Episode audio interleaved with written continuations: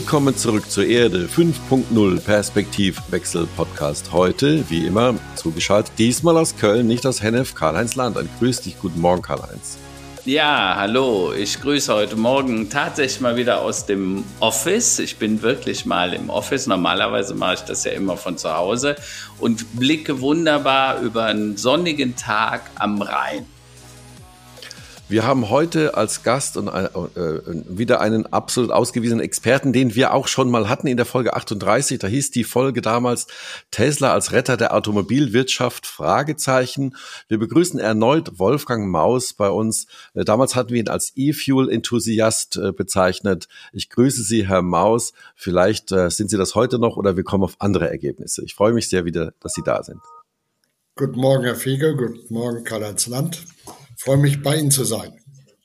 Ja. Ähm, Karl-Heinz, bevor wir in das Thema, also wir haben uns heute als Überthema ein ganz kleines Thema gewählt, nämlich die, das Thema Klimagerechtigkeit mit gleichzeitiger Wirtschaftlichkeit. Da gibt's ja unterschiedlichste Ansätze, wie man denn klimaneutral mhm. die Wirtschaft, die Weltwirtschaft, die Volkswirtschaft umgestalten könnte. Die meisten davon haben diverse Nachteile bis hin zur, sagen wir mal, äh, zum Niedergang unter unserer industriellen Gesellschaft. Mhm. Vielleicht haben wir da schöne Ansätze heute oder Lösungen, denn äh, Wolfgang Maus ist da wirklich tief, tief im Thema drin. Du natürlich auch. Legen ja. wir erstmal los mit den Themen des Tages. Äh, Karl-Heinz, äh, was ist für dich heute? Und natürlich auch Herr Maus, ich frage Sie auch gleich, was sind für mhm. Sie die Themen des Tages heute? Am 10. Also, Januar 2023, wohlgemerkt. Also, äh, es gibt äh, sehr differenzierte Nachrichten. Ich fange mit ein paar guten Nachrichten an. Äh, gute Nachrichten aus der Wirtschaft. Äh, die Inflation sinkt. Wie deutlich werden wir in den nächsten Wochen sehen. Und die wirtschaftlichen Auswirkungen der gestiegenen Energiepreise sind hinter den Erwartungen zurückgeblieben und es wurde auch nicht kalt in deutschen Wohnzimmern. Zudem sinken die Preise für Energie im Moment deutlich. Äh, für Putin droht eine Niederlage im Energiepower, äh, Energiepoker. Ich denke, das sind zunächst mal gute Nachrichten. Auch interessant und ich hoffe, dass man das in gute wenden kann. Äh, und zwar eine interessante Studie, Befragung vom Bitkom-Verband, also der Bundesverband für Telekommunikationsindustrie, äh, der sagt, Smartphones und Elektroschrott sind tatsächlich Rohstoffminen. 135.000 Tonnen alte Elektrogeräte, äh, IT-Geräte lagern in deutschen Kellern, Speichern und Schubladen. Ähm, ein alter Röhrenfernseher, ein kaputter PC, mehrere alte Handys, wer kennt das nicht? Nach Schätzungen vom Bitkom-Verband sind das tatsächlich 135.000 Tonnen ungenutzte IT-Geräte. Dabei sollen vor allem die Smartphones unbedingt wieder in Kreislauf gebracht werden, um wichtige Rohstoffe zu sparen.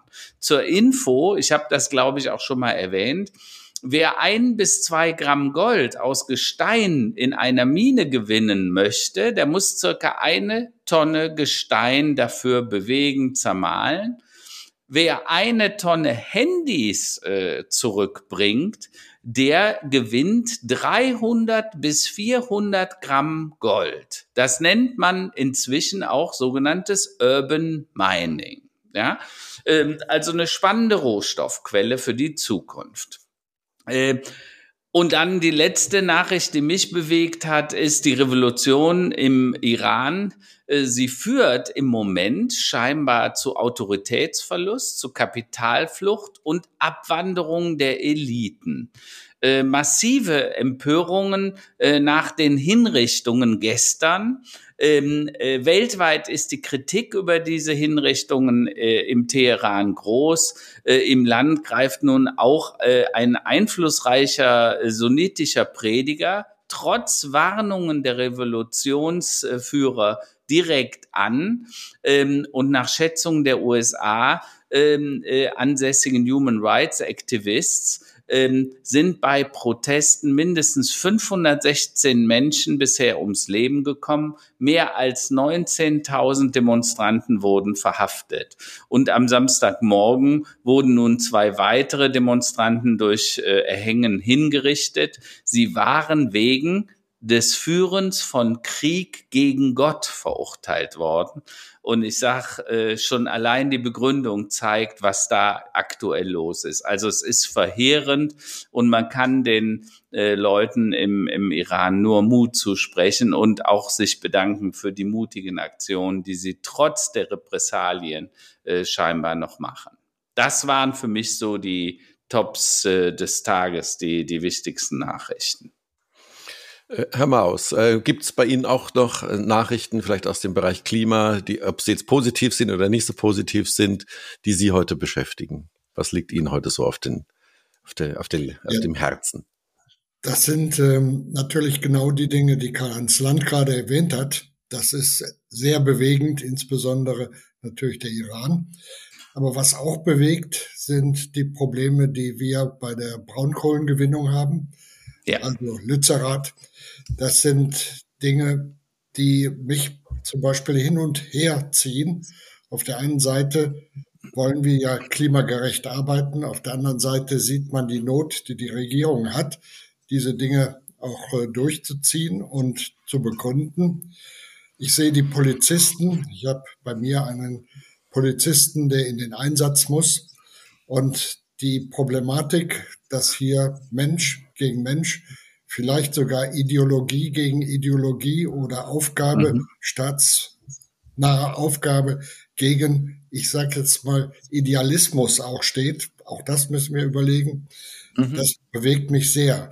Das heißt, hier gibt es eine ja, unklare Situation, eine nicht bereinigte Situation. Wer hat eigentlich hier recht?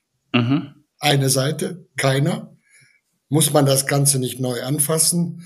Und was mich dazu sehr stark bewegt, was äh, leider in der Presse gar nicht vorkommt, ist äh, unser Bildungsproblem. Wir sind äh, seit wenigstens zwei Jahrzehnten auf dem Niedergang, wenn es um die Bildung geht, naturwissenschaftliche Bildung. Mhm. Und ich frage mich immer wieder, wenn wir über dieses Thema Energie reden, Mobilität, wer soll das denn eigentlich machen? wenn die Ausbildung der Ingenieure, der Naturwissenschaftler immer schlechter wird. Mhm. Niemand würde eine Studienverkürzung bei äh, Medizinern verlangen. Da hätte man persönlich Angst, dann äh, einem zehn äh, Semester ausbildenden Chirurg zu begegnen. Aber bei Ingenieuren lässt man das durch. Und insofern ist ein Teil auch unserer etwas ja unglücklichen Diskussion in der Gesellschaft dem geschuldet, dass Naturwissenschaften nicht mehr die Stellung hat, die sie hat. Und ich frage mich, wie wir gegen die Chinesen, damit ende ich dann, wie wir die gegen die Chinesen gewinnen wollen, die ein Vielfaches an Ingenieuren, gut ausgebildeten Ingenieuren in den, in die Industrie lassen. Also es gibt genug, genug Dinge, um die wir uns kümmern müssen. Absolut, absolut. Dann möchte ich auch noch zwei Schlagzeilen, ja? Äh, oder Bitte. nee, nee, mach du, mach du vor, first. Ähm, mir sind zwei Schlagzeilen äh, heute früh ähm, ins Auge gefallen. Das eine, das Thema Lebensmittelverschwendung. Äh, unser Justizminister Buschmann und der äh, Minister Özdemir wollen Strafen für das Containern abschaffen. Ähm, also mhm. für die, mhm. die es nicht wissen, es gibt ja viele, also wissen natürlich alle, äh, es gibt viele Menschen, denen es nicht so gut geht und die auch darauf mhm. angewiesen sind, auf Lebensmittelspenden von Tafeln.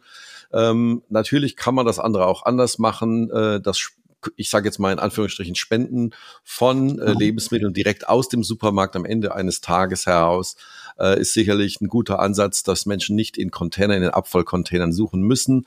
Dieses mhm. sogenannte Containern war bisher strafbar. Das muss man sich auch mal überlegen. Finde ich einen mhm. guten Ansatz, denn ähm, das, das kann sicherlich dem einen oder anderen Linderung verschaffen und auch andere Hilfsorganisationen vielleicht, äh, vor allem äh, eine Caritas oder auch freiwillige ähm, Bürgerinitiativen entlasten. Das zweite ist eine Schlagzeile auch äh, bei Zeit.de. Forscher rechnen mit Erholung der Ozonschicht bis 20, 2066. Also da sehen wir auch mal, ne, wie lange das gedauert hat. Äh, Fluorkohlenwasserstoffe sind schon lange verboten und andere mhm. Mittel, die das Ozonloch mitverantwortet haben. Das Ozonloch wird immer kleiner äh, und könnte in vier Jahren nicht mehr existieren, äh, vier mhm. Jahrzehnten, Entschuldigung, nicht mehr existieren. Es gibt mhm. natürlich andere Risiken. Das hat jetzt nichts mit dem Klimawandel zu tun, über den wir heute sprechen. Mhm. Aber wir sehen, wenn der Mensch sich anpasst und die grundsätzlichen Rahmenbedingungen sich ändern, dann kann auch die Natur langfristig gesehen sich auch wieder äh, in die richtige Richtung entsprechend genau. erholen oder entwickeln. Und ich glaube, das ist auch eine gute Überleitung. Aber Karl-Heinz, du hattest eben noch einen Kommentar zum Thema Bildung, glaube ich. Ja, du weißt, das Bildungsthema bewegt mich ja seit Jahren. In jedem Buch habe ich mindestens einen Absatz, einen äh, äh, Paragraphen, wo ich nur über das Thema Bildung spreche. Und so wie äh, Wolfgang Maus das sagt, äh, hier wird nicht seit äh, fünf Jahren versagt. Hier wird seit drei Jahrzehnten mindestens versagt, weil wir ein Schulsystem äh, auch im Föderalismus führen, wo man sich wirklich fragen muss, macht Föderalismus im Schulsystem überhaupt Sinn? Ja, weil warum gibt es 16 verschiedene Bildungssysteme? Also 16 Leute, die darum basteln, so hat man manchmal den Eindruck. Ähm, das könnte man vermutlich ganz anders, viel professioneller regeln. Aber viel schlimmer ist das, was Wolfgang Maus sagt. Wer soll denn die wissenschaftlichen Grundlagen schaffen. Wissenschaft kommt ja von Wissen schaffen. Also wir wissen heute etwas und wir müssen das Wissen für morgen schaffen. Daher kommt der Begriff. Und wer soll dieses Wissen schaffen, wenn die Basis nicht gleich ist? Und dazu kann ich nur sagen, ich hatte vor ein paar Tagen einen, Podcast mir angehört von einem Professor an der Uni Osnabrück, ein Aladdin El Mafali. Ähm, das ist ein äh, äh, Integrations- und Bildungsforscher, äh, der super Aussagen gemacht hat, der mir nochmal klar gemacht hat, wie die Bildungspyramide sich quasi umgedreht hat, wo man früher, ich sag mal, einige wenige, die gymnasiale Abschlüsse hatten äh, ähm, und heute im Prinzip Prinzip die große Menge, also mehr als 50 Prozent gehen auf, aufs Gymnasium. Und er hat dabei kritisiert, dass leider dabei die Leistung verloren gegangen ist. Ne? Und äh, auch dadurch, dass man verschiedene Gedanken nicht mehr denken darf, also zum Beispiel Elite, also im Sinne von Elitebildung, Elite-Universitäten, ähm, und das schadet in Summe. Also, aber äh, deshalb, da gibt's die Gleichberechtigung, ähm, aber Fakt ist, wo die Frage, wohin führt die denn? Vielleicht können wir da auch gleich nochmal im Detail drüber sprechen ist eine sehr, sehr gute Überleitung. Wir haben uns heute das Thema Klimagerechtigkeit im Zusammenhang auch mit Wirtschaftlichkeit äh, gesetzt. Und mhm. das hat natürlich immer auch mit Technologien, mit Erfindungen, mit Forschergeist zu tun, denn das will ich jetzt noch offen lassen bis zum Ende der Sendung, ob die technische Lösung schon existent ist, mit der wir tatsächlich einen Klimawandel hinkriegen, eine Energiewende auch wirtschaftlich hinkriegen äh, das Ganze muss ja gedacht, erfunden und erforscht mhm. und dann auch produziert werden, was wiederum mhm. mit Bildung zu tun hat. Kommen wir ja. doch direkt da mal rein äh, in das Thema. Karl-Heinz, du hast dich da auch schon sehr lange mit für, äh, äh, ja. beschäftigt. Herr Maus noch viel länger. Wir haben ja, ja verschiedene Lösungen für eine Energiewende in den letzten Jahren und Jahrzehnten gesehen. Ähm, Wasserstoff, E-Fuels, äh, Elektromobilität, äh, was die sagen wir, energetische Versorgung von Häusern angeht, war ja die Wärmepumpe ein Riesentrend hat, mhm. ist, kommt jetzt auch so langsam wieder in die Kritik. Wir sehen dort verschiedene Sackgassen. Vielleicht sollten wir da nochmal kurz drauf eingehen. Warum ist denn Wasserstoff erneut auf dem Prüfstand ähm, aus eurer beider Perspektive? Äh, ist das die Lösung für das Ende aller Energieprobleme oder doch eher nicht? Wolfgang Maus.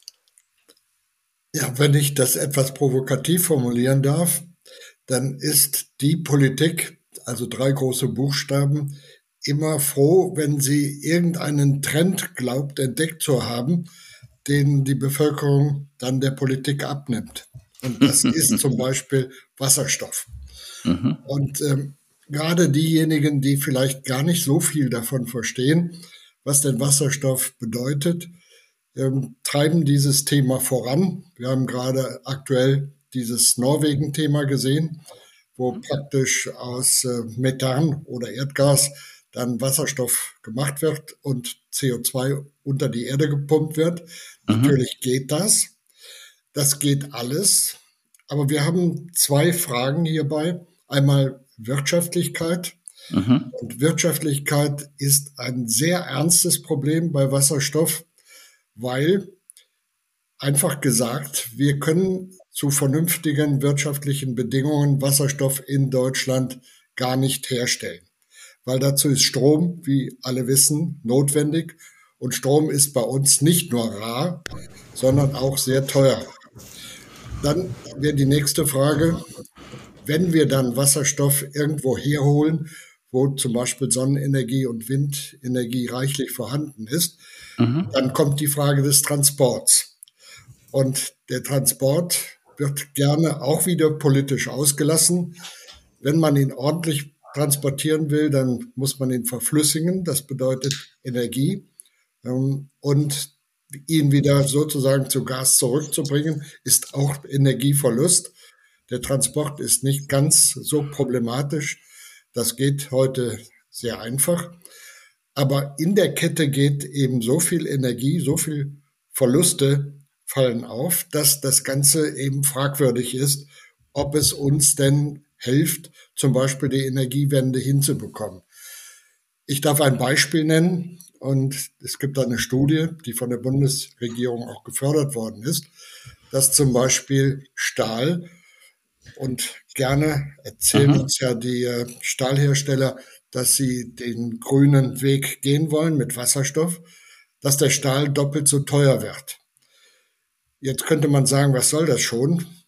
Klar ist, damit werden wir nicht mehr exportieren, Stahl. Die Chinesen werden weiter für etwa 600 Euro die Tonne, grob gesagt, Stahl produzieren, werden das mhm. weltweit exportieren.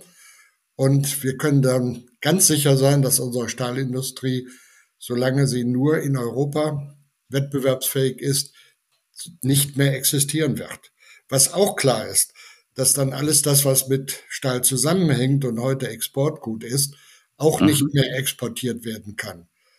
Und ähm, gar nicht komisch ist dann die Haltung zum Beispiel von der ehemaligen ähm, Umweltministerin, dass sie dann sagt, na ja, dann bauen wir halt Zölle auf und die äh, Zölle werden dann dafür sorgen, dass die Stahlherstellung wieder wettbewerbsfähig ist. Das werden sich natürlich insbesondere die Chinesen gefallen lassen mhm. und werden dann überlegen, wie, wie sie damit fertig werden.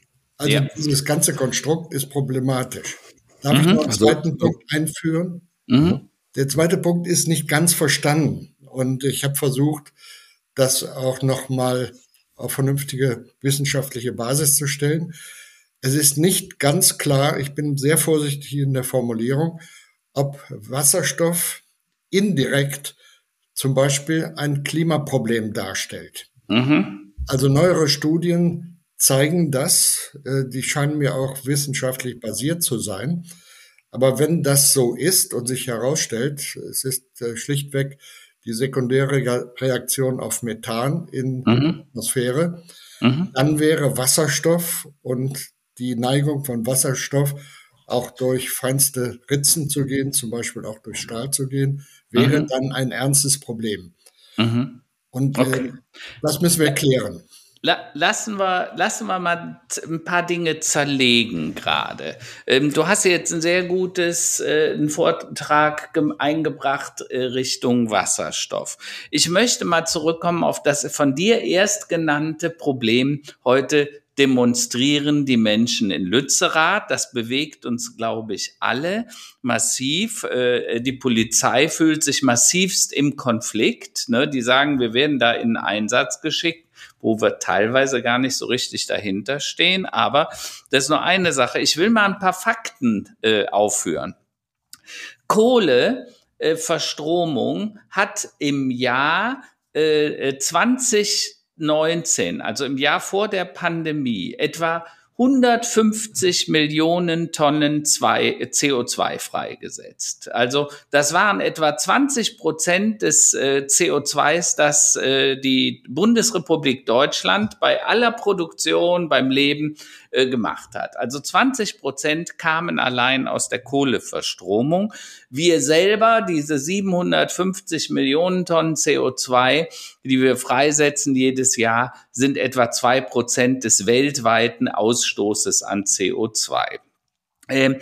Äh, jeden Monat gehen in China und Indien ein bis zwei Kohlekraftwerke ans Netz. Und die werden in den nächsten 10 bis 15 Jahren 100 bis 300 Milliarden Tonnen CO2 freisetzen. Ja, das müssen wir uns klar machen. Also ich will die Verhältnismäßigkeit mal ansprechen und die Größe auch damit des Problems, weil die Chinesen, die Inder, warum machen die das?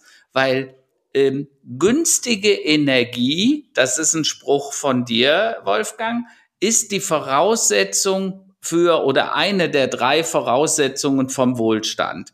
Günstige verfügbare Energie. Der zweite, die zweite Voraussetzung ist Verfügbarkeit von Infrastruktur für Mobilität. Und die dritte ist technologischer Fortschritt. Ja, also nur mal, um das klar zu machen. In ein, in 50 Liter Diesel steckt so viel Energie, wie 1000 Mann arbeiten könnten an einem Tag. Also, ne, wenn man also 50 Liter Diesel in den Bagger tankt, dann kann der so viel Erde bewegen, wie 1000 Menschen am Tag bewerten können. Das muss man sich einfach mal klar machen, um die Verhältnismäßigkeit ins rechte Licht zu rücken. Und dann sollten wir nochmal, und Wolfgang, da würde ich dich mal bitten, als Physiker, über den ersten Satz der Thermodynamik zu sprechen kommen, weil wir sollten die Physik ja nicht ganz außer Acht lassen. Du hast immer gesagt, noch nie hat jemand auch nur eine Sekunde gegen die Grenzen der Physik verstoßen. Äh, vielleicht kannst du das mal ein bisschen den Zuhörern näher bringen. Ähm, Karl-Heinz, dann darf ich das in unserer regionalen Sprache beginnen. Bitte. Also seit Jahrhunderten weiß der Kölner, den ersten Hauptsatz der Thermodynamik auszudrücken. Der sagt einfach, von nix kütt nix. Und das ist sozusagen die bessere Beschreibung des, äh, des Aus, der Aussage, dass es kein Perpetuum mobile gibt. Also mhm. von nix kütt nix. Mhm. Und das heißt, ohne Energie gibt es kein biologisches Leben und es gibt auch keinen Konsum. Mhm. Und in dem, das heißt ganz einfach, wir brauchen preiswerte Energie und so viel, wie wir brauchen. Und dann hast du ein wertvolles, ganz wertvolles ähm, Seiten, äh, Seitenbemerkung gemacht. Das heißt, ähm, wir müssen unbedingt dann auch über die Bildung, um das noch zu verketten, Effizienz gewinnen, mhm. um dann wettbewerbsfähig zu sein. Also das sind die ganz entscheidenden Punkte. Und das heißt, wenn mhm. das schon der Kölner seit Jahrhunderten weiß, dann fragt man sich, wieso das noch nicht bis Berlin gedrungen ist mhm. oder vielleicht auch bis zum Landtag Düsseldorf. Ja, äh, vielleicht, Wolfgang, nur mal das zu erklären, weil ich bin immer dafür, dass man es auch bildhaft macht. Wenn man sich überlegt, dass zum Beispiel im Steinkohletagebau streckenweise 40.000 Menschen unter Tage arbeiteten, also um die Kohle abzubauen, und bei Rheinbraun, die haben zwei oder drei große Bagger, die jeden Tag Hunderttausende von Tonnen äh, äh, Braunkohle abfördern. Äh, Warum? Weil die Maschine, da sitzt ein Baggerführer drin und da gibt's noch ein paar, paar Transportbänder. Der Rest ist eigentlich automatisiert und wird durch technologischen Fortschritt, in dem Falle die riesigen Bagger, ermöglicht, ja. Äh, und so ähnlich ist dann dahinter die Infrastruktur Bahn, Schienen, Straßen. Das ist die, die Effizienzinfrastruktur für Mobilität in diesem Falle. Äh, und der technologische Fortschritt erlaubt uns das einfach zu gewinnen. Daher kommt unser Wohlstand, denn natürlich kann ich dann dem Baggerfahrer auch ein vernünftiges Salär zahlen, äh, der dafür sorgt, dass diese Kohle äh, gewonnen wird. Ja, weil das ist immer noch effektiv und ist es effizient. Ja, nur mal so, um das große äh, Bild deutlich zu machen. Darf ich das noch ergänzen, Karl-Heinz? Bitte. Herr Fiege, aber Sie wollten etwas dazwischen sagen? Äh, ich wollte kurz mal einen Einwurf machen. Also wir driften ja jetzt ab in so eine Altherren-Diskussion. Ich möchte ja. jetzt mal die Lanze brechen für äh, die Klimaretter, für die letzte Generation, auch wenn ich mhm. eigentlich die volle, naja, schon über die letzte ja. Generation hinaus bin. Aber äh, Karl-Heinz, habe ich verstanden. Also es geht um Wirtschaftlichkeiten, um Effizienzen. Das Ding funktioniert. Genau. Das hat uns auch den Wohlstand gebracht. Und ja, ich sage mal, was die Wirtschaftlichkeit angeht, müssen mhm. wir natürlich neue Energiequellen und neue Systeme müssen sich daran messen lassen. Mhm. Ein Aspekt haben wir natürlich vergessen. Klar, Wettbewerbsfähigkeit aus Asien, aus äh, äh von wegen, äh, wie können wir Stahl und andere Dinge, also Energie weiterhin günstig produzieren. Aber klimagerecht ist es trotzdem immer noch nicht. Und wir, ich war ja verzweifelt mhm. auf der Suche, die Frage zu beantworten, ja, ist denn Wasserstoff zum Beispiel ein Weg? Und ich habe mir jetzt mal so drei Kategorien aufgemalt, klimagerecht, wirtschaftlich und was ist denn mhm. mit unserer Energieautarkie? Und wenn wir da mal mhm. kurz auf die Braunkohle gucken, sage ich, na ja, klimagerecht eher wohl nicht, haben wir, hast du ja. gerade auch schon gesagt, auch wenn die ja. anderen sagen, machen wir trotzdem. Wirtschaftlich ja, durchaus, das hast du eben sehr gut dargelegt. Energieautarkie, ja, bisher eigentlich auch nicht, war, weil wir konnten es ja selbst fördern und hatten es bei uns quasi im, im, im Vorgarten liegen, ja, oder in Lützerath mhm. jetzt momentan. Wenn wir das jetzt auf Wasserstoff anwenden, klimagerecht haben wir jetzt gelernt, na ja, ist noch unklar, ja. Wirtschaftlich ist sehr, sehr schwierig, wenn ich das richtig verstanden habe, das mhm. wirtschaftlich zu betreiben. Autarkie ist auch nicht so richtig zu sehen, weil wir können das hier nicht machen, sondern müssen mhm. im Prinzip das, den Wasserstoff aus Regionen importieren, die entweder viel Wasserkraft haben mhm. und viel Sonnenkraft oder andere Dinge. Also ja. ich, fasse zusammen, Braunkohle ist nicht die Lösung, Wasserstoff ist nicht ja. die Lösung. Welche mhm. Richtung können wir denn weiterdenken? Also stopp, lass uns da noch mal ein bisschen genauer reingehen. Also erstens, dass wir wegkommen müssen von den fossilen Energien. Das ist doch glasklar. Ne, wir haben uns gut, korrumpieren gut, lassen. Ich, durch, Mund hören. ich weiß, dass du das nein, auch so denkst. Durch, durch günstiges Gas haben wir uns korrumpieren lassen und auf einen komplett falschen Weg führen lassen. Und das ist was, und das spricht auch der Wolfgang, glaube ich, nachher nochmal an, das passiert in der Politik halt dummerweise häufiger. Dafür gibt es auch in der jüngeren Geschichte Beispiele. Das Zweite ist, was ich anspreche, die Verhältnismäßigkeit. Also Ursache-Wirkungsprinzipien, ne, weil ganz offen, wenn bei uns in Deutschland äh, der Strom ausgefallen wäre oder die Heizungen äh, und so weiter, uns wäre kalt geworden. Ich weiß nicht, wie groß die Empörung dann gewesen wäre und welcher Schaden dann tatsächlich entstanden wäre. Ähm, das dritte ist, der technologische Fortschritt gibt uns viele Mittel an die Hand. Ich glaube, auch da kann Wolfgang Maus gleich was zu sagen. Und das vierte ist, das hast du selber angesprochen. Nimm das Beispiel Ozonloch, aber nimm auch das Beispiel Baumsterben, das gab es mhm. in den 70ern, 80ern. Da hatten wir mit Schwefel, also der Schwefel, der aus der Industrie kam, hat den Boden so sauer gemacht, dass die Bäume starben. Dann haben wir das geändert, ähnlich wie mit dem FCKW, das wurde verboten. Und wenige Jahrzehnte später äh, sah man die Besserung. Also die Natur hat unglaubliche Selbstheilungskräfte. Das ist gut für uns, ja. Aber das heißt natürlich nicht, dass wir nicht alles versuchen müssen, um weg von den fossilen Brennstoffen zu kommen. Die Frage ist nur, was ist der bestmögliche, der bestgeeigneteste Weg? Wir haben ja letzte Woche auch mal über Fusionsreaktoren, die in der Zukunft kommen könnten. Aber da hat vielleicht auch der Wolfgang noch ein paar ganz wichtige Hinweise für uns, denn wir hatten auch schon mal solche Systeme, die nah dran waren, das tun zu können. Äh, Wolfgang, vielleicht erzählst du dazu was. Ja, ich, ich würde gerne die Punkte in dem Maße aufnehmen, dass ich sage, die Worte sind gefallen. Wir müssen sie zusammennehmen. Bitte. Die beiden Kriterien sind, ich glaube, das ist äh, zweifellos so, wir müssen klimagerecht die Dinge aufbauen. Also mhm. Energie und natürlich auch unser Leben selber. Und wir müssen, das ist auch schon gesagt worden, wirtschaftlich arbeiten. Also wir mhm. müssen die äh, Klimavoraussetzungen zu den wirtschaftlichsten Möglichkeiten umsetzen. Kurz, also dieses Wort Klimawirtschaftlichkeit, das würde ich gerne einführen und auch die Politik dazu äh, auffordern, klimawirtschaftlich zu überlegen. Wenn wir das dann, und Karl-Heinz, da würde ich gerne auf deinen Punkt eingehen, wenn wir mhm. das dann auch umsetzen wollen, dann geht's halt mhm. wieder in die Physik oder in die Verfahrenstechnik. Und dann heißt das, dass wir Erntefaktoren umsetzen müssen, die optimal sind. Dieser Erntefaktor ist unglücklicherweise in der Politik überhaupt nicht bekannt. Das heißt, wie viel Kilowattstunden Energie muss ich einsetzen, um wie viel Kilowattstunden wieder herauszubekommen?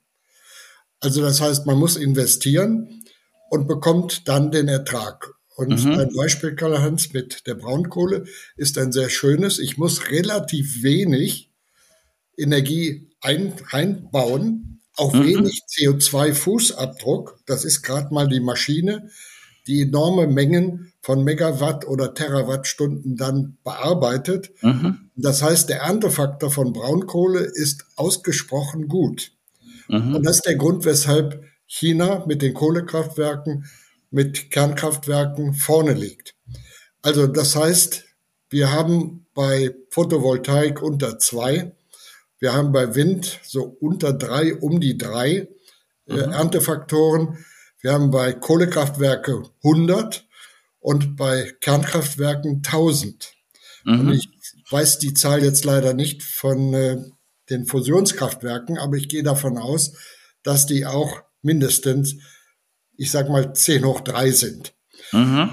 Also wenn wir die Politik dazu bekämen, diese einfache Überlegung zu machen, mhm. dann würden wir nicht in minderwertige Erträge investieren. Mhm. Minderwertige Erträge in Euro oder Dollar sind gleichzeitig mhm. auch schlechte Fußabdrücke mhm. bezogen auf das Ergebnis. Ja. Und das ist ah, überhaupt also, nicht. Äh, Wolfgang, vielleicht kannst du das nochmal erklären, diesen Erntefaktor, weil ich glaube, das ist ganz wichtig, äh, dass man das nochmal erklärt, was das heißt, bedeutet. Also das heißt, äh, ich brauche den Aufwand von einer Kilowattstunde. Das wäre jetzt bei uns 40 Euro Cent beispielsweise. Und mit dieser einen Kilowattstunde erzeuge ich jetzt eine Energieerzeugungseinheit. Und je nachdem, was ich da aufbaue, dann weiß man zum Beispiel, ein Gaskraftwerk ist sehr preiswert. Also das heißt, pro Kilowattstunde setze ich relativ wenig ein, also ist der Erntefaktor hoch. Allerdings sind die Betriebsstoffe teuer. Wenn ich ein Kohlekraftwerk mache, dann ist pro installierter äh, pro installierten Megawatt die Investition relativ klein, größer als bei Gas, aber ich bekomme eine große Menge raus. Und dein Punkt einbezogen, also das heißt den Brennstoff darzustellen, ist ähm, dann relativ einfach und kostet wenig Energie. Also wir müssen diese Energieketten im Sinne mhm. des Erntefaktors sehen und müssen dann aber auch die CO2-Fußabdrücke pro gewonnenem Megawatt, mhm. Megawattstunden sehen. Ja. Wenn wir ja. das einführen würden, und ich würde das gerne gerade nochmal aufs Kernkraftwerk übertragen, mhm. das Kernkraftwerk ist elendig teuer, braucht elendig lange, bis es da steht solange ja. wir nicht die kleinen Kraftwerke haben, die wir in Serie bauen können. Aber mhm. Die Energie, die da durchläuft, ist eben auf die Zeit bezogen sehr preiswert. Ja. Und da gibt es eine Reihe von, äh, ja, sagen wir mal, Fehlinformationen. Mhm. Und deswegen ist dieser Erntefaktor so entscheidend oder aber mhm. auch der Fußabdruck pro erzeugte Kilowattstunde über die mhm. Laufzeit. Ja, ja, aber jetzt muss man ja sagen, Wolfgang, es wurde ja nie äh, kritisiert, dass der Erntefaktor bei Kernkraftwerken schlecht sei, sondern es wurde die Sicherheit kritisiert und es wurde immer kritisiert, was machen wir mit dem Müll, also dem, äh, äh dem Rest äh, der äh, Atomenergie oder Kernenergie, äh, äh, wie können wir den lagern? Also es gab keine vernünftige Lagerfähigkeit äh, und das hat quasi ja die Industrie bewogen, auch vor allen Dingen nach äh, Angela Merkel, Fukushima, der Katastrophe, hat man gesagt, das ist so unsicher, das können wir unserer Bevölkerung nicht mehr zumuten. Das war ja dann der Ausstieg quasi innerhalb von Tagen nach Fukushima. Also ich selbst, ich darf das schnell zum Besten geben für die Zuhörer. Ja. Ich selbst habe sieben Jahre lang Kernkraft gemacht. Mhm. Einfach aus dem Grund, weil ich geglaubt habe, in Deutschland spielt Energie eine große Rolle. Erster mhm. Hauptsatz von nix künd mhm. nix. Das hatte ich schon mhm. als Student begriffen mhm. und habe dann einen Hochtemperaturreaktor mitentwickeln dürfen. Der mhm. ist inhärent sicher, Karl-Heinz, und hätte hohe Temperaturen als äh, Thermoenergie ähm, leisten mhm. können und damit hätten wir auch Kraftstoffe machen können. Also mhm. im Prinzip auch als Autofan wäre das genau die richtige Geschichte an der Wurzel anzufassen. Mhm. Okay. Ja, dieser dieser Reaktortyp, der so gut wie fertig war, der hätte mhm. dann bei Bayer und BASF laufen können. Mhm. Die Politik hat das damals verhindert. Das war 85, 86. Und ja. dann ist das eingestellt worden. Dieser ja. Reaktortyp inhärent sicher heißt, es gibt keine Möglichkeit, den hochgehen zu lassen. Ja. Ist Ende letzten Jahres in China in Betrieb gegangen. Das ja. heißt, die Chinesen, die mit mir gearbeitet haben, haben den quasi zu Ende gebaut. Ja, ja. Um auf deinen Punkt zu kommen, ähm, also ich schäme mich für die Dame, die das damals, was du zitiert hast, gesagt hat. Mhm. Sie ist äh, Physikerin gewesen und hat sehr genau gewusst, dass sie nicht die Wahrheit sagt. Ich glaube, ich darf, okay. in, ich darf in diesem Zusammenhang das sagen, was ich denke. Mhm. Und das heißt, Fukushima war eine kriminelle Veranstaltung. Ja. Das heißt, Fukushima war nicht mehr, nicht einmal gaufähig, also größter anzunehmender Unfall.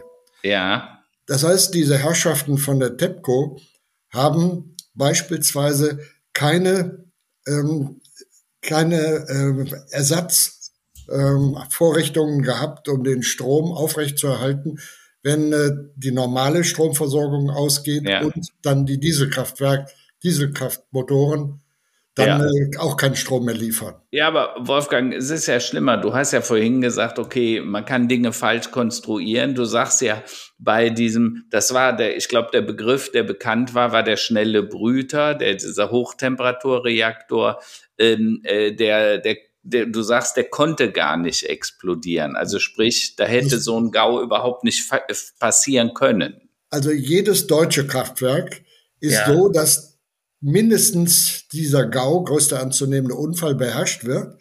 Mhm. Aber das, die spezifische Ausrichtung der deutschen Kernkraftwerke ist so, dass dieser GAU zu verhindern ist. Mhm. Das heißt, eine Stufe vorher ist mhm. äh, sozusagen die Sicherheit schon gewährleistet.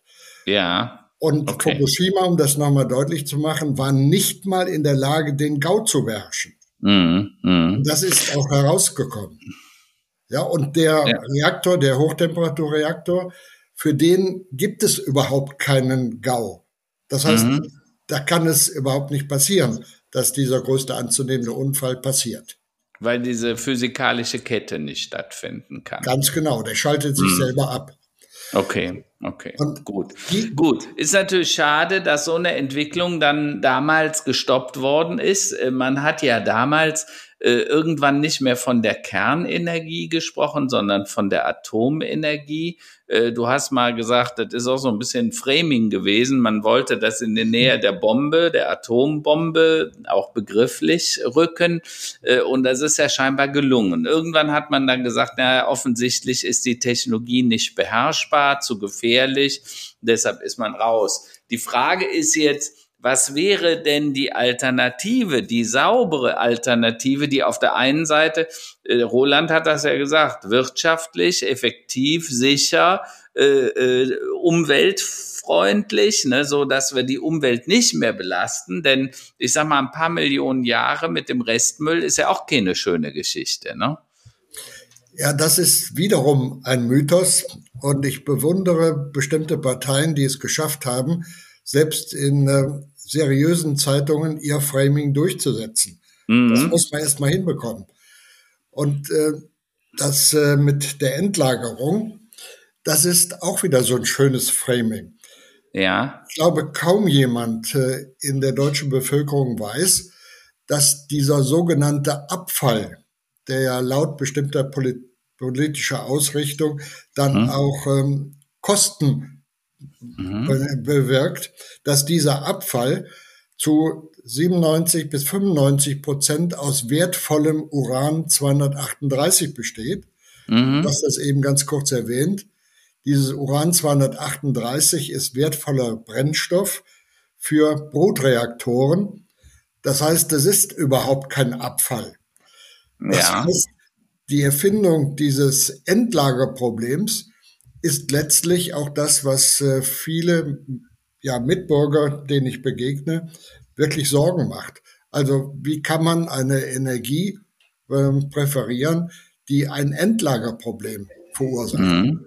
Dabei ist das, was gemacht wird, ein Zwischenlager.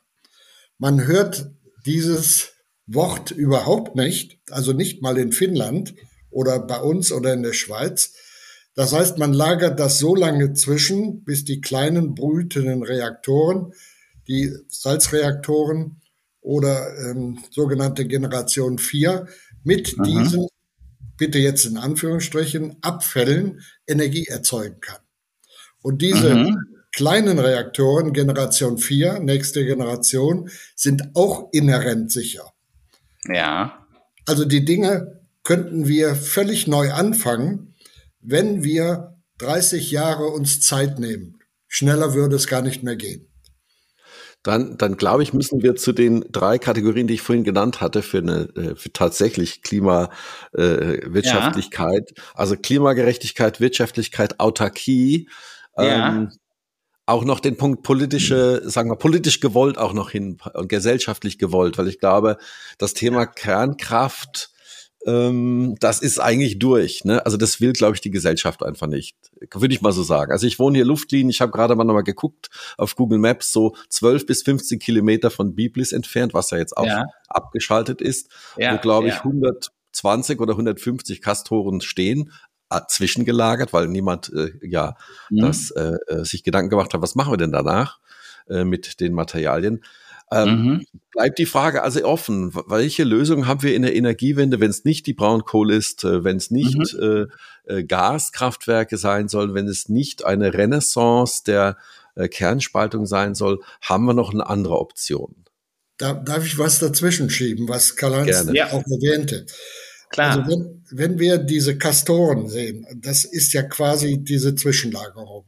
Mhm. Das Wort, was äh, Karl-Heinz schon erwähnt hat, ist ja der schnelle Brüter oder brütende kleine Generation 4 Reaktoren. Dann wären diese Kastoren würden entleert und der Inhalt würde dann in diesen entweder im schnellen Brüter, den man ja auch zugemacht hat. Warum? Fragt natürlich jeder, warum hat man ihn zugemacht? um ein Endlagerproblem zu haben, um das einfach zu sagen. Und das, was dann aus den schnellen Brütern herausgekommen wäre, wäre dann etwas, was eine 300 Jahre äh, Halbwertszeit gehabt hätte. Das ist völlig unkritisch. Ja, also mhm. 300 Jahre, das ist praktisch das, was Sie auch im Keller haben mit Radon oder ähnlichen Dingen oder vielleicht auch in der italienischen Kachel. Also das heißt, hier hat man ganz bewusst diese Dinge über Framing, um das Wort nochmal zu benutzen, als äh, Furcht der Menschen umgesetzt. Und eins muss man auch deutlich sagen, und dann habe ich den Punkt auch, glaube ich, abgearbeitet. Ich frage mich heute rückblickend, als Jungingenieur war mir nicht klar, dass damals die Betreiber, die Hersteller von solchen Kernkraftwerken nicht weitergedacht haben und diese Brüder sehr viel früher aufgebaut haben, um das Endlagerproblem überhaupt nicht aufkommen zu lassen. Warum eigentlich nicht? Ja, das heißt, ähm, man hat damals äh, den Cash gerne eingesteckt und hat ihn nicht frühzeitig investiert in sozusagen Zwischenlagerung und dann Verarbeitung. Nur mhm. Ergänzung. Auch diese Mythen müssen wir unbedingt herausarbeiten und beseitigen. Okay. Das heißt aber ja im Klartext, äh, Wolfgang, äh, wir müssen der Wissenschaft wieder mehr Gehör verleihen und unsere Entscheidung äh, faktenbasiert machen. Ne? Vieles, also wir haben ja vorhin über das Thema der Bildung gesprochen. Äh, vieles in der Bildung passiert scheinbar, weil irgendein Politiker irgendein Gefühl hat, aber weniger, weil es faktenbasiert ist. Weil was man tatsächlich tun müsste, um Bildung oder eben Energieversorgung oder Mobilität sicherzustellen, ähm, du hast das ja gesagt, gegen die physikalischen Gesetze hatte noch niemand auf dem Planeten auch nur eine Sekunde verstoßen. Ja, das stimmt. Also ich bin auch, ähm, wenn wir noch nicht am Ende bin, sind, ich bin sehr optimistisch, dass ja. genau das, was du jetzt gesagt hast, auch Stück für Stück in die Köpfe der normalen Bürger hereingeht. Weil ja. pro, Kernenergie sind im Moment je nach Umfrage zwischen 60 und 80 Prozent. Ja. Das heißt, hier ist ein Wandel, aber was fehlt, ist das, was du zum Ausdruck gebracht hast. Verstehen, warum bin ich dafür? Mhm. Es ist keine Notlage, ja, die haben wir auch, mhm. aber ich entscheide mich nicht aus Notlage für die Kernenergie, sondern wie die Chinesen als mhm. die einfachste und mit dem besten Erntefaktor versehene Energieerzeugung. Das muss in die Köpfe. Ja, ja, Wo, wobei äh, ganz offen, Wolfgang, ich habe immer wieder den Eindruck, ähm, dass die Politiker deshalb so opportunistisch sind, also so schnell auch die Meinung ändern, ähm, weil äh, das Volk oft opportunistisch ist. Ne? Also wenn man das Gefahr, Ge Gefühl hat, das ist eine Bedrohung, dann ist man auch schnell dafür, das abzuschaffen, ohne die fundamental richtigen Informationen zu besitzen. Äh, und äh, die Politik sagt dann eben auch, nö, dann äh, lassen wir das eben, machen wir was ganz anderes. Ähm, äh, damals wurden ja Kernenergie, schnelle Brüter, Hochreaktoren, Hochtemperaturreaktoren sehr schnell in einen Topf geschmissen. Das war dann alles mhm. Teufelswerk, obwohl es zwei komplett unterschiedliche Technologien, ähnlich wie jetzt auch die Fusionsreaktoren, ist ja komplett eine unterschiedliche Technologie, die aber auch wieder auf einer quasi Atom- oder Kernenergie äh, äh, basieren. Ne? Also sprich, es geht immer um Atome, die entweder gespalten oder getrennt, äh, verbunden werden beim Fusionsreaktor. Aber was würdest du denn jetzt als Empfehlung? Du bist Physiker und du hast das sehr genau untersucht. Du hast äh, die Mythen auch mal für dich alle aufgezählt und ich habe das gesehen, da gibt es eine ganze Reihe. Äh, wir wollen ja hier nicht zu den, zu den Verschwörern werden. Ähm, äh, die Frage ist ja, was können wir tun, ähm, um damit solch ein Wissen äh, dann auch eine breite Meinung findet oder eine breite, ein, ein, ein breites Gehör findet, äh, damit sich eine Meinung überhaupt mal bilden kann. Also ich darf schnell korrigieren, ich bin nicht Physiker, sondern Ingenieur. Mhm. Und natürlich musste ich meine, meine Physik abarbeiten und habe sie auch einigermaßen bestanden. Mhm. Äh, deine Frage ist total entscheidend. Ähm, Karl-Heinz, darf ich die, Fiege, darf ich die mal gerade von einer anderen Seite anfassen? Natürlich. Klar. Und zwar, wer aufmerksam die Pläne von Frau Merkel angeschaut hat Aha. und dann die entsprechenden ähm, Ministerien sich auch angeschaut hat, was die denn vorhaben mit der sogenannten Energiewende, mhm. dann konnte man bis vor ungefähr einem Jahr, anderthalb Jahren erkennen, dass da die Meinung vorherrschte, dass man die Energie um 52 Prozent bis 2050 einsparen könne. Mhm. Das ist äh, mit Verlaub so kurios, wie man eine solch, solche Annahme treffen kann. Das heißt, 52 Prozent hätte bei einer Steigerung, sagen wir mal von zwei Prozent pro Jahr, hätte bedeutet, dass man völlig neue Technologien und Effizienzen findet. Und das Aha. haben die sich eingebildet. Wenn man jetzt zum Beispiel den Green Deal sieht oder Fit mhm. for 55, dann sind diese Überlegungen auch da die Basis. Also das heißt, Einsparung ist das eine. Mhm. Aber man träumt von Innovationen, die Energieeinsparung möglich macht. Und das bei dem, was wir schon besprochen haben, dass wir, ich sage es mal in Zahlen, dass wir bei der naturwissenschaftlichen Ausbildung äh, an 25. Stelle in der Welt liegen. Also das heißt, die ganze Bildungsmisere bezogen auf die Naturwissenschaft erkennt man dann in der deutschen Politik und in der Politik der EU. Also das heißt, die träumen von Dingen, die überhaupt nicht realistisch sind. Um zurückzukommen auf den Punkt, das heißt, wir haben, wenn wir ganz aufmerksam die Unterlagen studieren, wir haben diese Illusion, dass man durch Einsparung zum Ziel kommt, nicht durch neue, effektivere Energieerzeugung, die dann von dem Erntefaktor abhängt. Das heißt also, dieser Hype Wasserstoff, dieser Hype Photovoltaik, Windenergie, die haben einen, also einen zusammengenommen so schlechten Wirkungsgrad und äh, jeder weiß doch, dass wir 70 Prozent der Energie heute einführen. Also Autarkie, die er viel mhm. am Anfang nannte, ist eine völlige Illusion. Und dann wissen wir, gerade mit Photovoltaik und Wind, macht es äh, so gut wie keinen Sinn, wettbewerbsfähig Energie in äh, Deutschland zu erzeugen. Und wenn man aber die Ausführungen, mhm. egal welcher Partei dazu hört, dann fragt man sich, ja, wo haben die denn eigentlich studiert? Oder wo kommen mhm. denn die Informationsquellen her? Und dann sind mhm. wir wieder bei den Dingen, was macht denn eigentlich China? Also früher haben wir erfunden, jetzt gucken wir nach China und äh, ja. äh, sehen zu, äh, was machen die denn, damit wir auf gar keinen Fall abfallen. Und ja. äh, die, die Kohlekraftwerke, Karl-Heinz, hast du erwähnt, aber China untersucht zum Beispiel alle möglichen Kernkraftwerkstypen, die man sich vorstellen kann. Mhm. Das heißt, von den äh, Druckwasserreaktoren, die beispielsweise in Finnland gebaut werden, die sehr großen, mhm. bis zu HTR, das haben wir also Hochtemperaturreaktor, haben wir erzählt, bis zur Generation 4.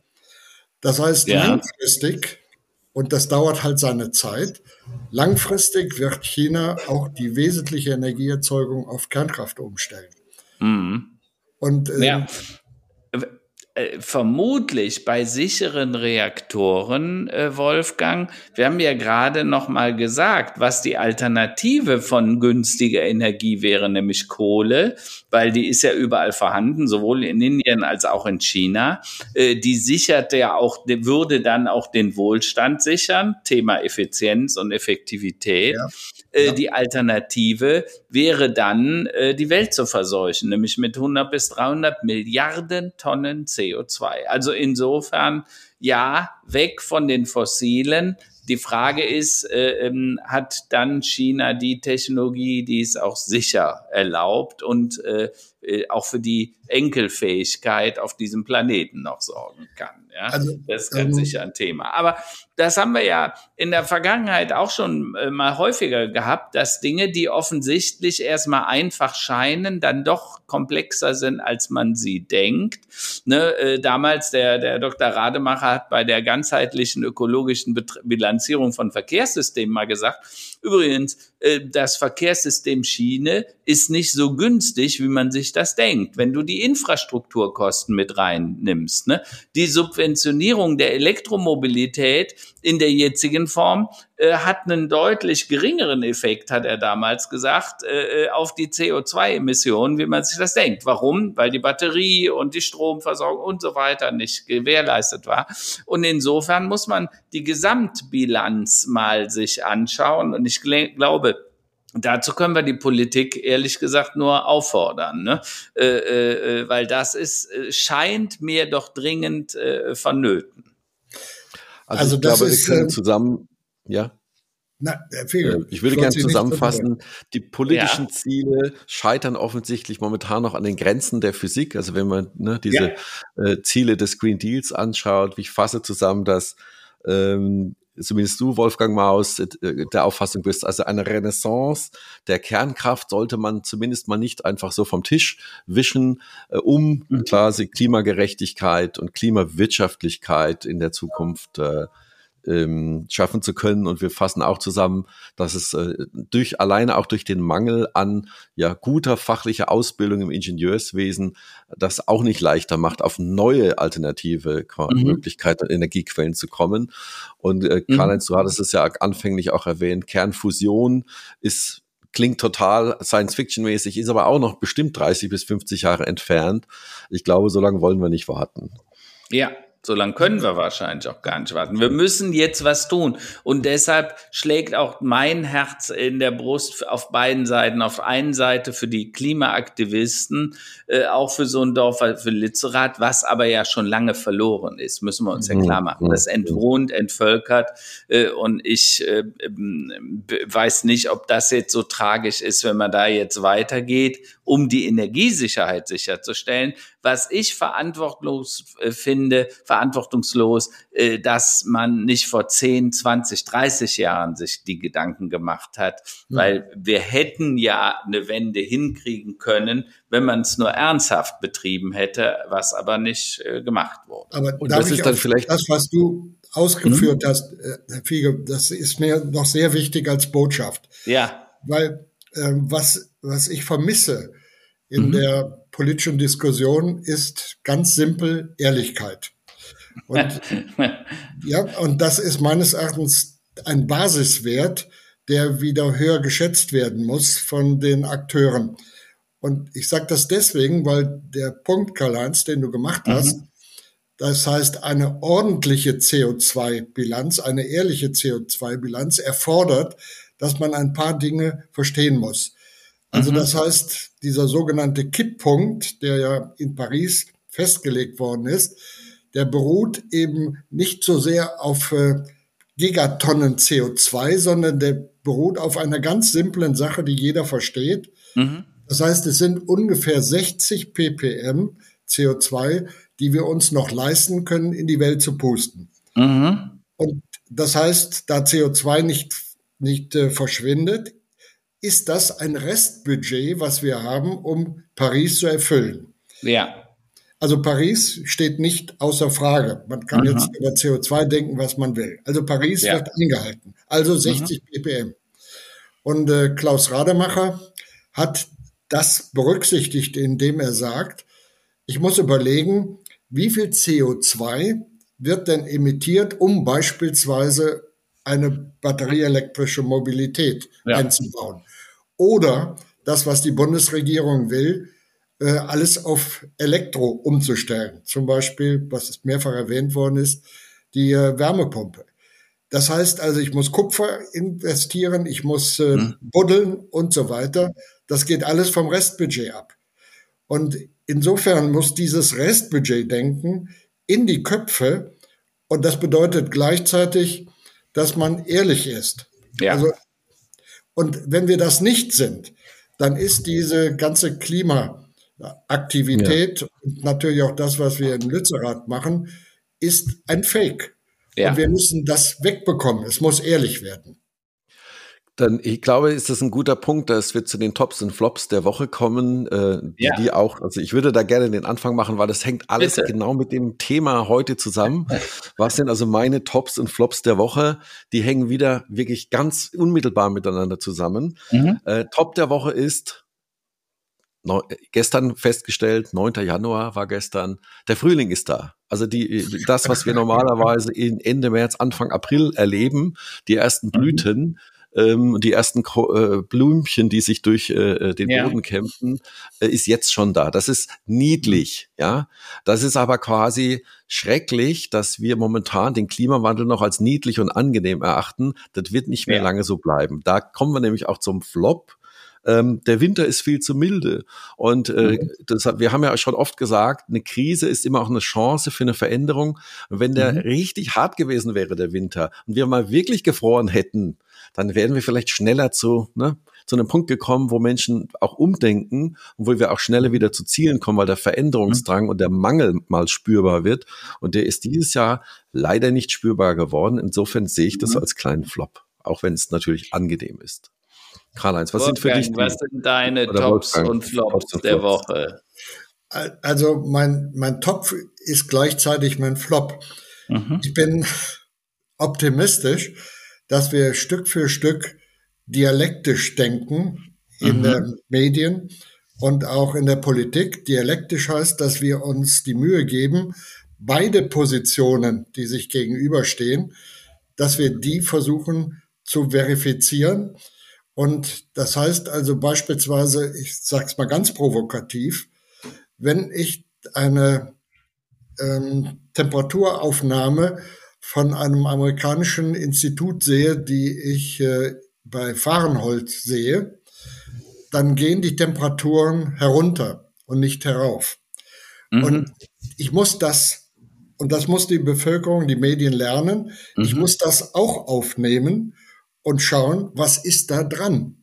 Also das mhm. heißt, wir sollten uns weder zu sicher fühlen, was mhm. jetzt zum Beispiel das Klimaproblem oder vielleicht den Kipppunkt angeht, noch sollten wir uns zu, zu sicher fühlen, dass wir auf dem richtigen Weg sind. Und wir haben ja vieles gesagt, wo wir mhm. nicht auf dem richtigen Weg sind, mhm. insbesondere ja. was unser Wohlstand angeht.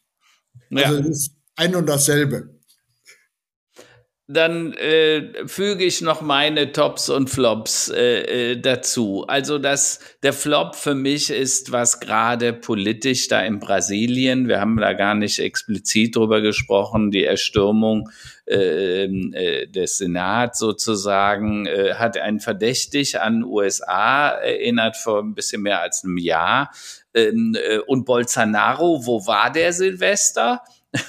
in Mar-a-Lago, der war bei Trump, war da eingeladen, ja, klar, die, die, die lieben sich, die beiden. Äh, äh, und natürlich auch, was im Iran passiert. Das ist einfach nur schrecklich und man wünscht den Menschen viel Kraft. Für mich ist der Top, äh, meine Frau Prisca Pasquea eröffnet diese Woche ihre Galerie in Paris und hat bereits sehr tolle Aufmerksamkeit, auch von internationaler Presse erhalten. Das finde ich toll, das freut mich, macht mich auch ein bisschen stolz. Ähm, auch du, Wolfgang, bist gerne mal eingeladen nach Paris von Köln. Dreieinhalb Stunden mit dem Thalys, funktioniert wunderbar. Und ich möchte verbleiben mit einem Zitat, das ich dieser Woche gelesen habe von Immanuel Kant. Und das fand ich ganz toll. Und er sagte, in schwierigen Zeiten ist Zuversicht eine Pflicht. Und ich glaube, nur mit Zuversicht können wir die Dinge ändern, mit Optimismus, weil Pessimismus hat ehrlich gesagt noch selten geholfen. Und das heißt nicht, dass wir nicht naiv sein sollten. Nein, im ganzen Gegenteil. Ehrlichkeit ist angesagt, äh, wie, wie du sagst. Aber ich glaube, das Thema zuversichtlich an den Dingen zu arbeiten, das ist ganz wichtig für alle. Äh, und dazu wünsche ich auch den Demonstranten äh, äh, in Lückerath viel Erfolg, weil ich glaube, dass auch die Zuversicht brauchen. Und wir kriegen das in den Griff.